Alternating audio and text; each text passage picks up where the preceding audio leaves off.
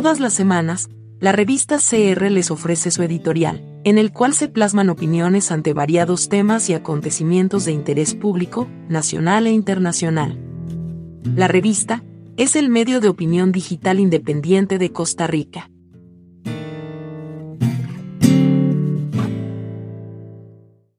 De cara al 2023. El 2022 nos ha dejado valiosas enseñanzas en Costa Rica. En retrospectiva, la pandemia, aparte de tanto sufrimiento en el plano individual y colectivo, nos legó un mundo en el cual las relaciones virtuales alteraron considerablemente la cercanía física y afectiva que teníamos. La tecnología invadió muchos espacios y se ha dificultado el volver a una supuesta normalidad, la cual suponemos no regresará.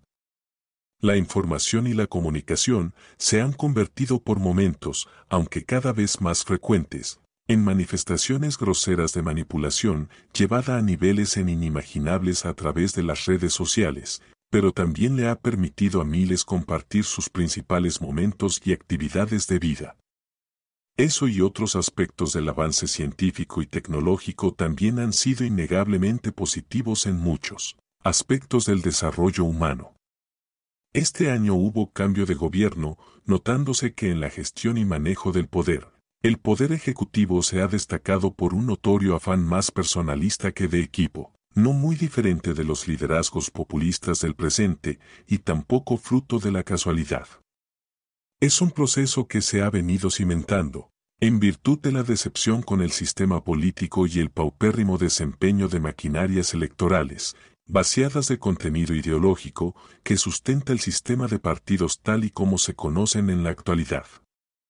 Algo similar ocurre con muchas democracias en el mundo y Latinoamérica no es la excepción. Se ha puesto de manifiesto cierta improvisación, acompañada de una narrativa, que apela a resultados inmediatos con énfasis de carácter emocional. Los temas estructurales, y las discusiones de fondo sobre las principales aflicciones de la colectividad se mantienen en OLD. Repasar la agenda pendiente durante el 2022 es necesario, hay crisis en el campo de la educación, una profunda brecha tecnológica además del rezago educativo lo subraya. También en materia de las finanzas públicas y tanto en seguridad social como ciudadana hay temas sustantivos pendientes. Se ensancha la brecha social y por consecuencia la ciudadanía continúa empobreciéndose. Los agricultores sufren una situación muy crítica. En otro orden de cosas, la alteración del clima nos ha legado una serie de fenómenos, entre los que tormentas e inundaciones han provocado daños incalculables y sus repercusiones sociales son no menos lamentables. La violencia batió el récord de años anteriores. Una conjugación de patología desenfrenada y crímenes atroces forman parte de esas vergonzosas cifras rojas en este periodo. Toda esa violencia tiene rostro humano tanto por las víctimas como por los victimarios y las causas son tan complejas como las respuestas, que deberían ser integrales. La incapacidad del Estado por restablecer el equilibrio es más que evidente. En este escenario, el fútbol se vino a convertir en una especie de válvula de escape, que mantuvo ilusionados a los costarricenses, y quienes esperaban una hazaña futbolística que superara la del 2014 en Brasil.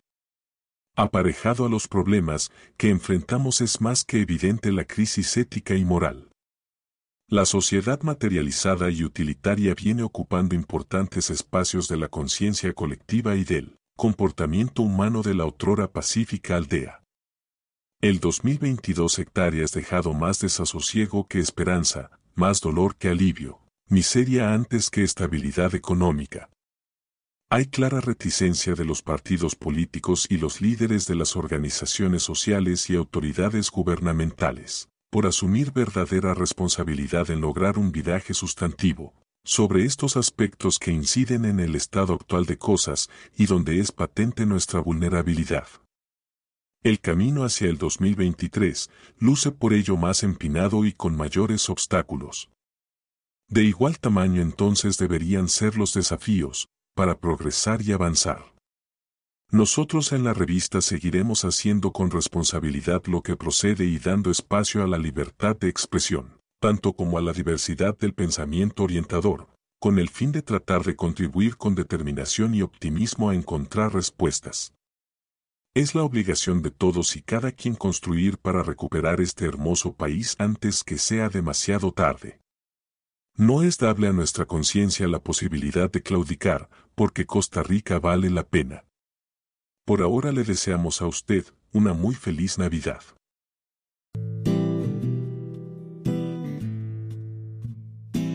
Le invitamos a oírnos la próxima semana con un nuevo tema de su interés.